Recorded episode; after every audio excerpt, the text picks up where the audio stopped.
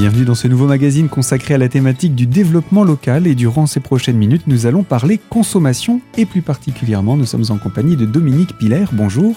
Bonjour à tous. Vous êtes le président de l'Union fédérale des consommateurs des Vosges et avec vous, une thématique est abordée ce mois-ci.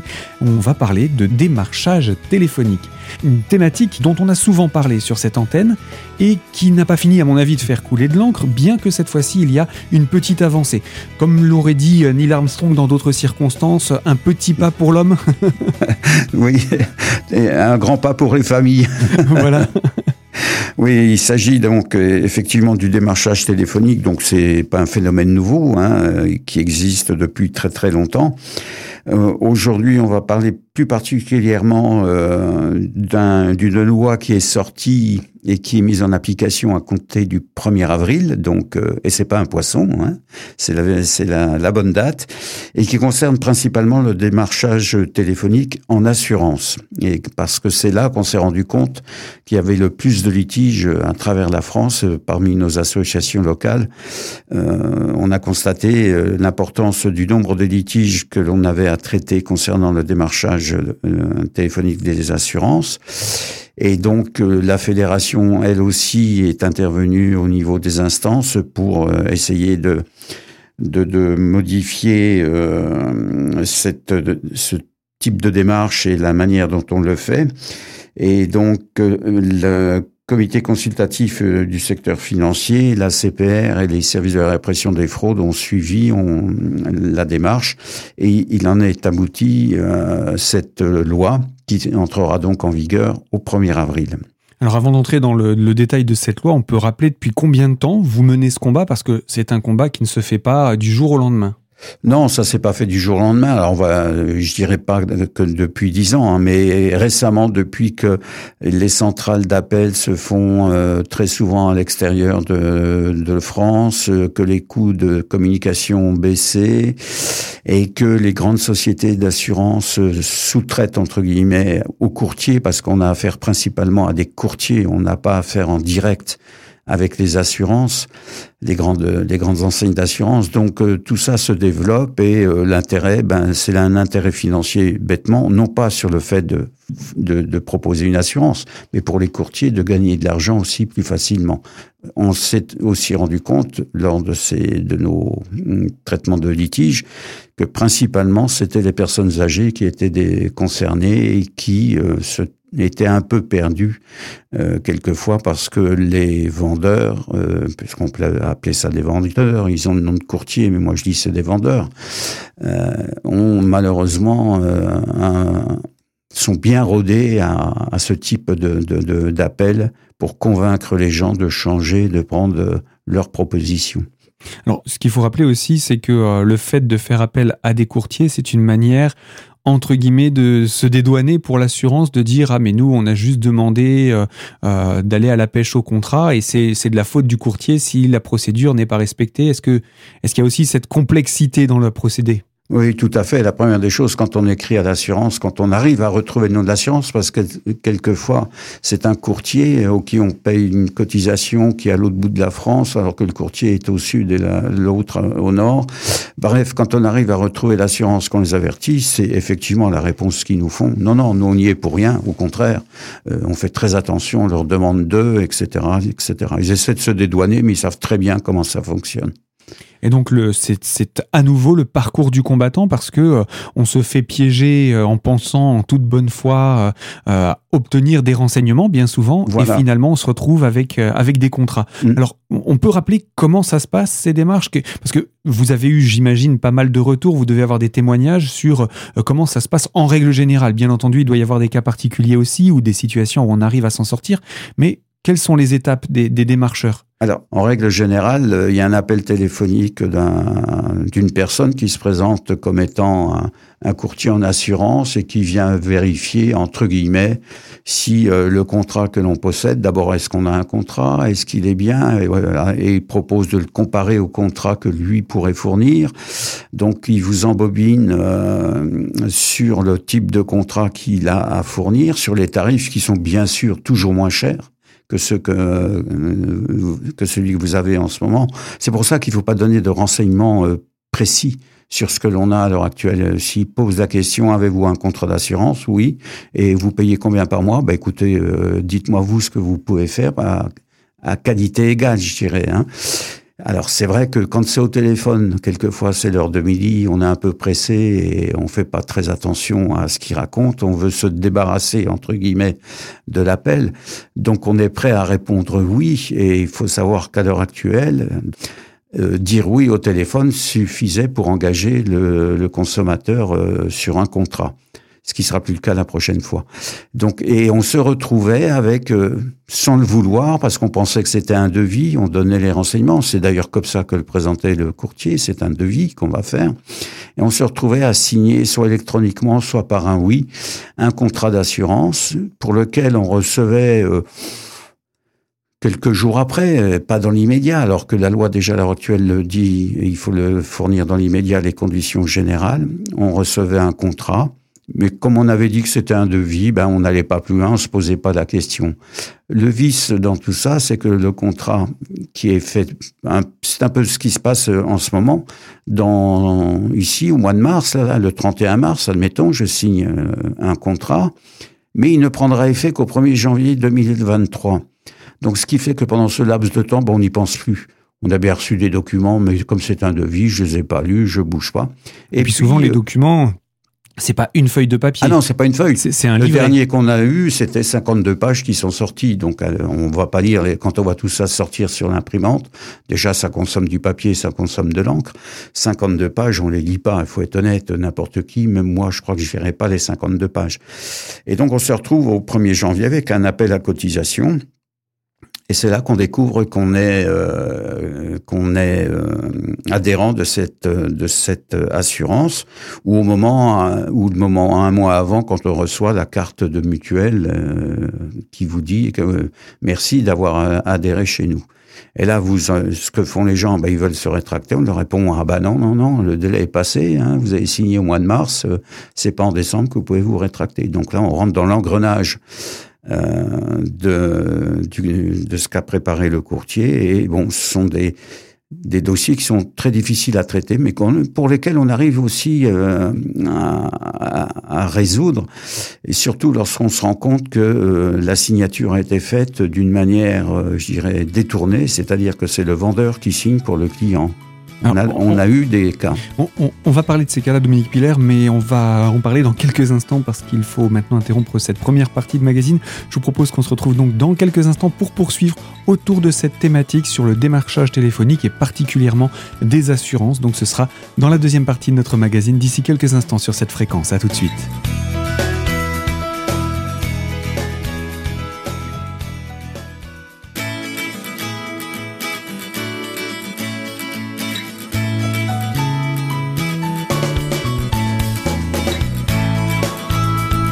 Deuxième partie de notre magazine consacrée à la thématique du développement local et plus particulièrement de la consommation en compagnie de Dominique Piller, président de l'UFC des Vosges.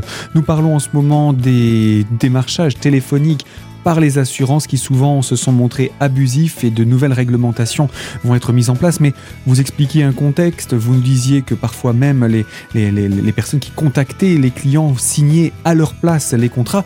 Mais ce qu'il faut rappeler, et je pense que vous allez pouvoir nous le détailler d'ici quelques secondes, c'est que quand on souscrit par téléphone à une assurance, même par erreur, par principe, ça va donc résilier notre contrat actuel au moment de son échéance.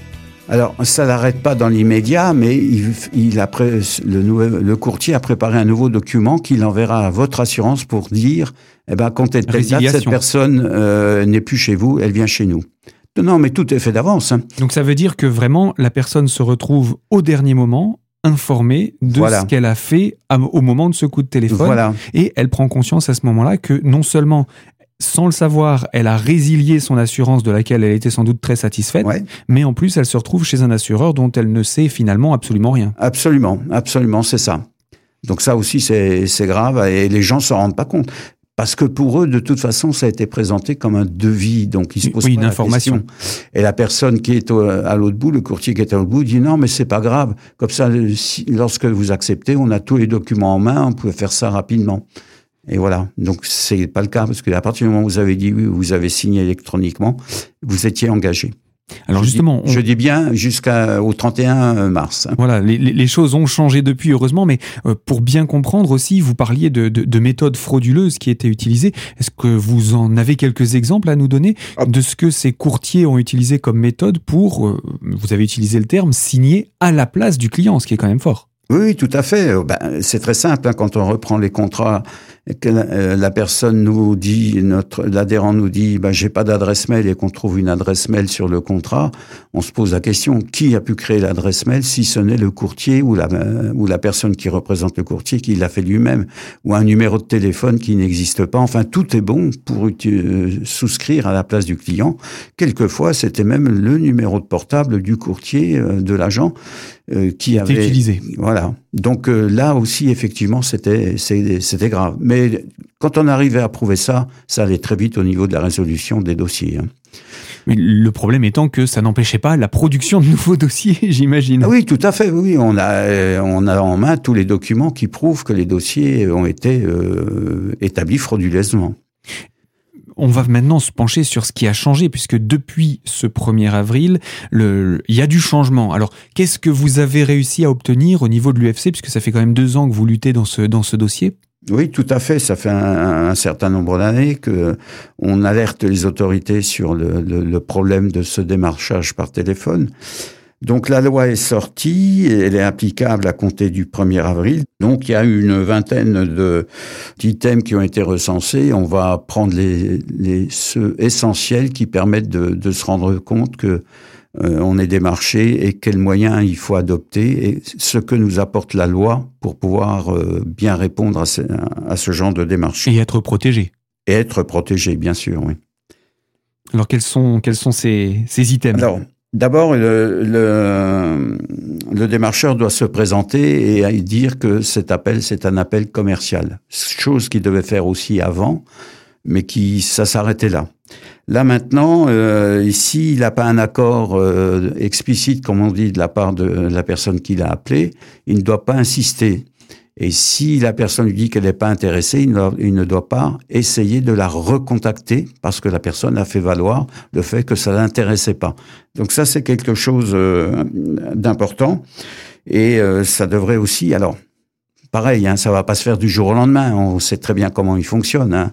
Le temps qu'ils se disent, le temps que tous les gens connaissent la loi euh, et tout, euh, on peut encore passer des contrats. Mais nous derrière, on aura beaucoup plus de facilité à les faire sauter. À les faire sauter. Ça c'est un, un, point important. Et si on dit non, bah, il doit arrêter l'appel et raccrocher point à la ligne. Ensuite, euh, il faut qu'il s'assure, le courtier doit s'assurer que le client euh, est en capacité de souscrire un nouveau contrat.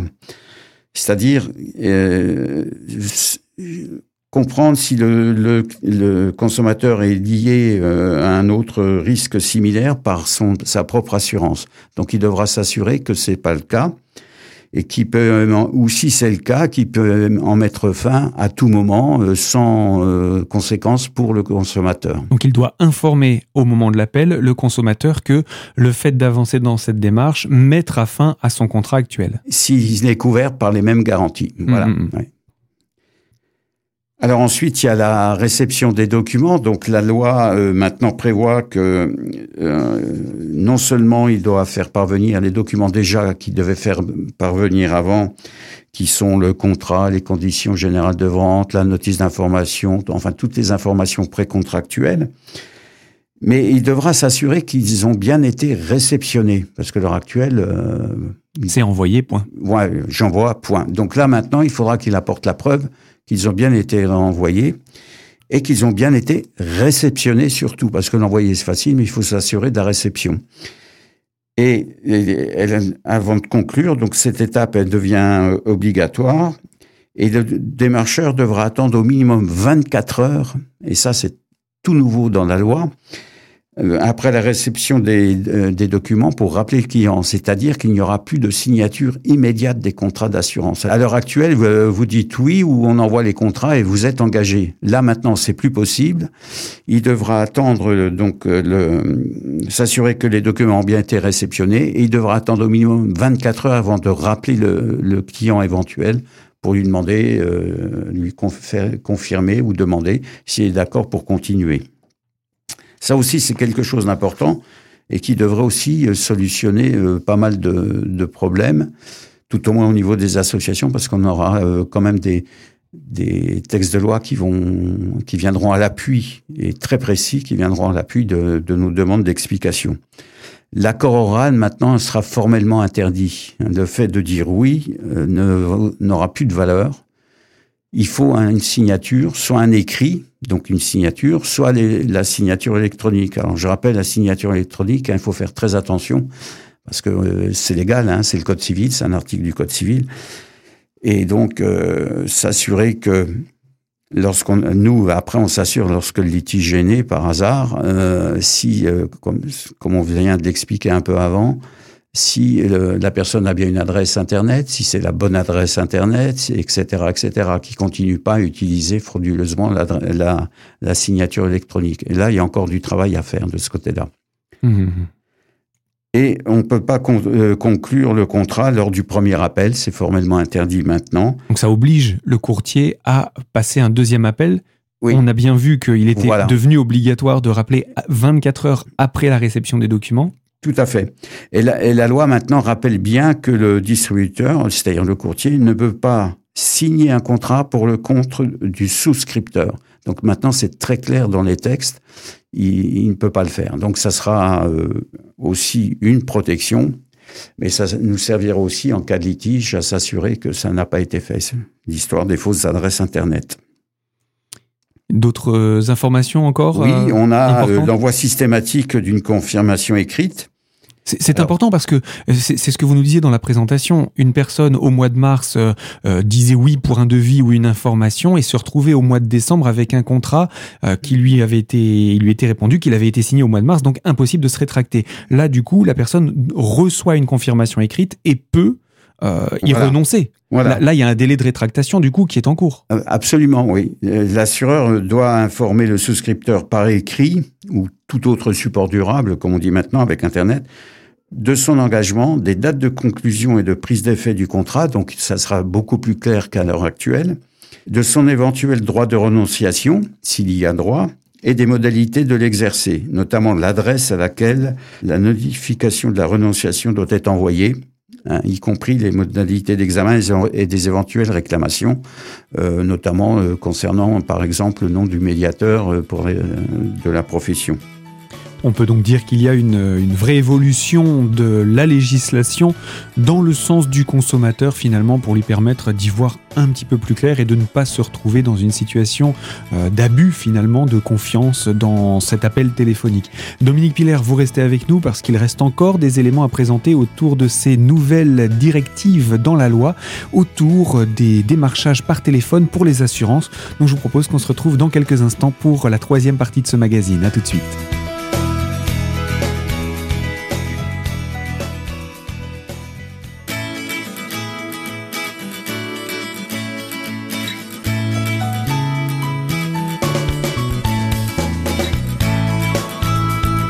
Troisième partie de ce magazine consacré à la thématique du développement local et autour de la consommation. Nous sommes en compagnie de Dominique Piller, le président de l'UFC des Vosges, et nous parlons de démarchage téléphonique des assurances et des abus qu'il y a pu y avoir. Mais surtout, actuellement, nous parlons des évolutions de la loi qui ont été donc décidées et mises depuis peu en application. Alors Dominique Piller, vous avez encore d'autres exemples à nous donner dans ce cadre de ces évolutions que la loi a connues et qui sont mises en application depuis le début de ce mois d'avril?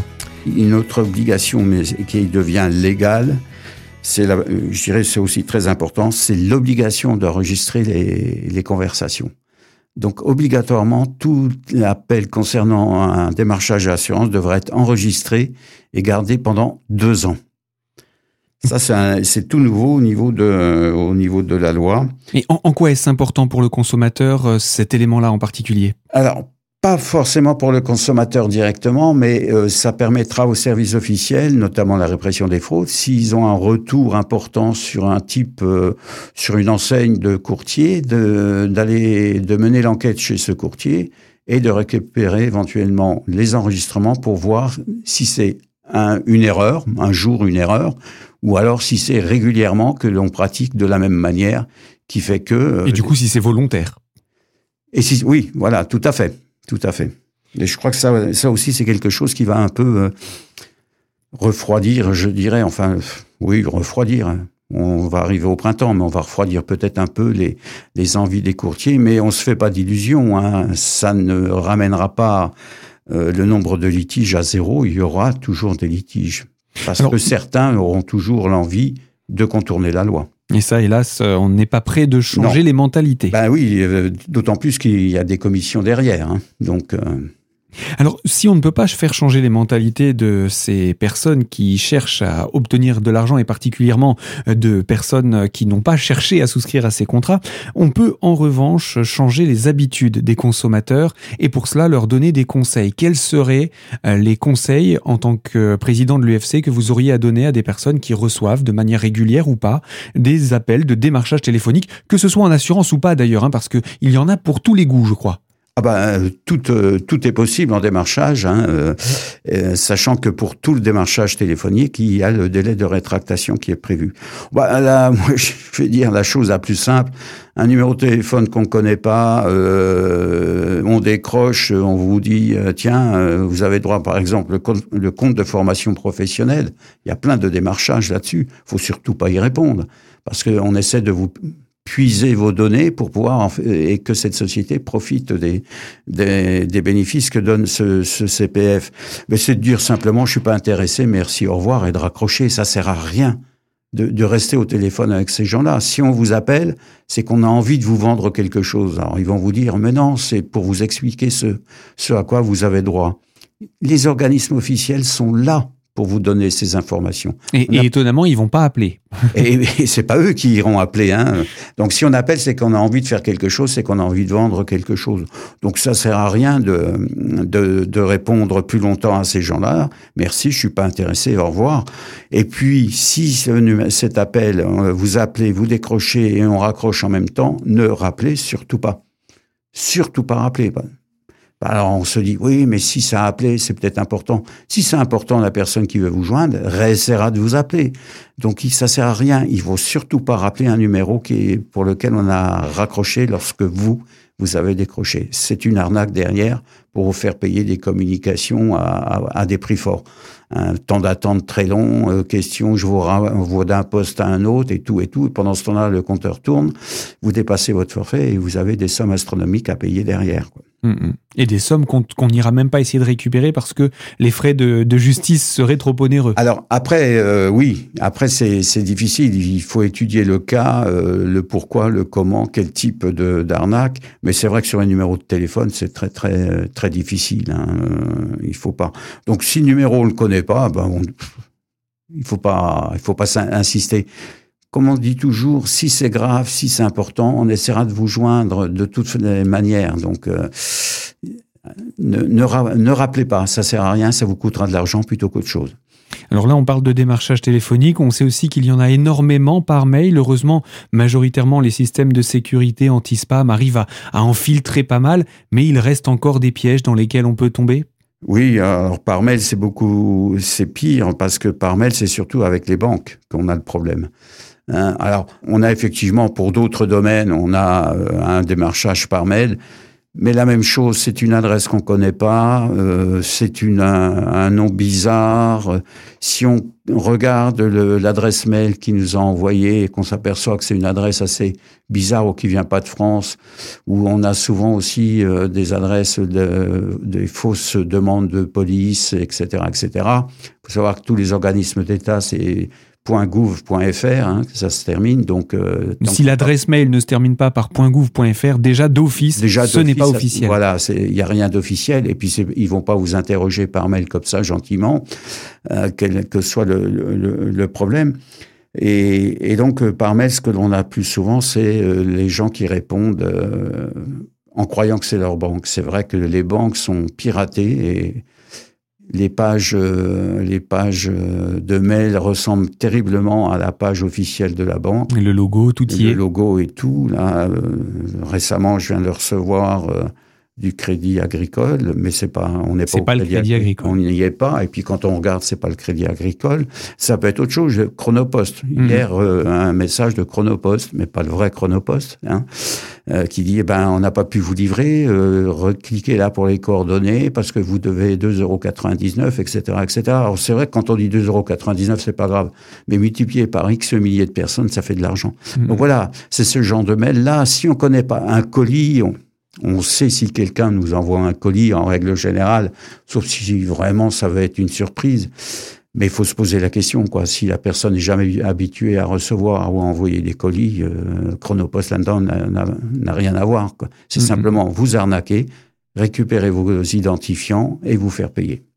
Bien sûr. Et puis souvent, les, livreurs iront aussi contacter l'expéditeur plus que le destinataire. Ah ben oui, oui, oui. S'il y avait un problème. Tout Alors attention aussi, euh, lorsque vous faites ça en venant de l'étranger. Hein. Euh, il y a des, litiges sur l'étranger qui sont insolubles. Hein. À partir du moment où on n'est pas en Europe, et même en Europe, hein, c'est déjà compliqué. C'est déjà compliqué, c'est même quasiment impossible, malgré les efforts qui sont faits. Euh, je parle même pas de ce qui vient d'Asie. Hein. Bon, bah en tout cas, on, a, on aura surtout parlé de, du démarchage téléphonique auprès des assurances et de ce premier pas qui a enfin été fait avec cette loi qui va permettre de protéger un petit peu plus les, les, consommateurs euh, et leur permettre de préserver leurs assurances voilà. actuelles. Et, en espérant que cette loi continue dans le bon sens sur le, pour euh, encadrer tous les types de démarchage téléphonique, quel que soit le, le type de démarchage. C'est le combat que vous menez actuellement? C'est celui qu'on mènera, oui. Merci Dominique Piller et puis on se retrouvera très prochainement pour aborder une nouvelle thématique. À bientôt. Merci, au revoir. Fin de ce magazine et je le rappelle si vous souhaitez avoir des renseignements sur les activités de l'Union fédérale des consommateurs Que choisir des Vosges, vous pouvez appeler le 03 29 64 16 58 et il y a également des permanences qui sont organisées sur rendez-vous à Épinal du lundi au vendredi les après-midi ou bien encore sur Saint-Dié et Neufchâteau. Là ce sera exclusivement sur rendez-vous n'oubliez pas ce numéro de téléphone 03 29 64 16 58. Quant à moi, je vous dis à très bientôt sur cette même fréquence pour évoquer une toute nouvelle thématique et je vous rappelle, ce magazine est disponible dès aujourd'hui en podcast sur notre site internet. À très bientôt.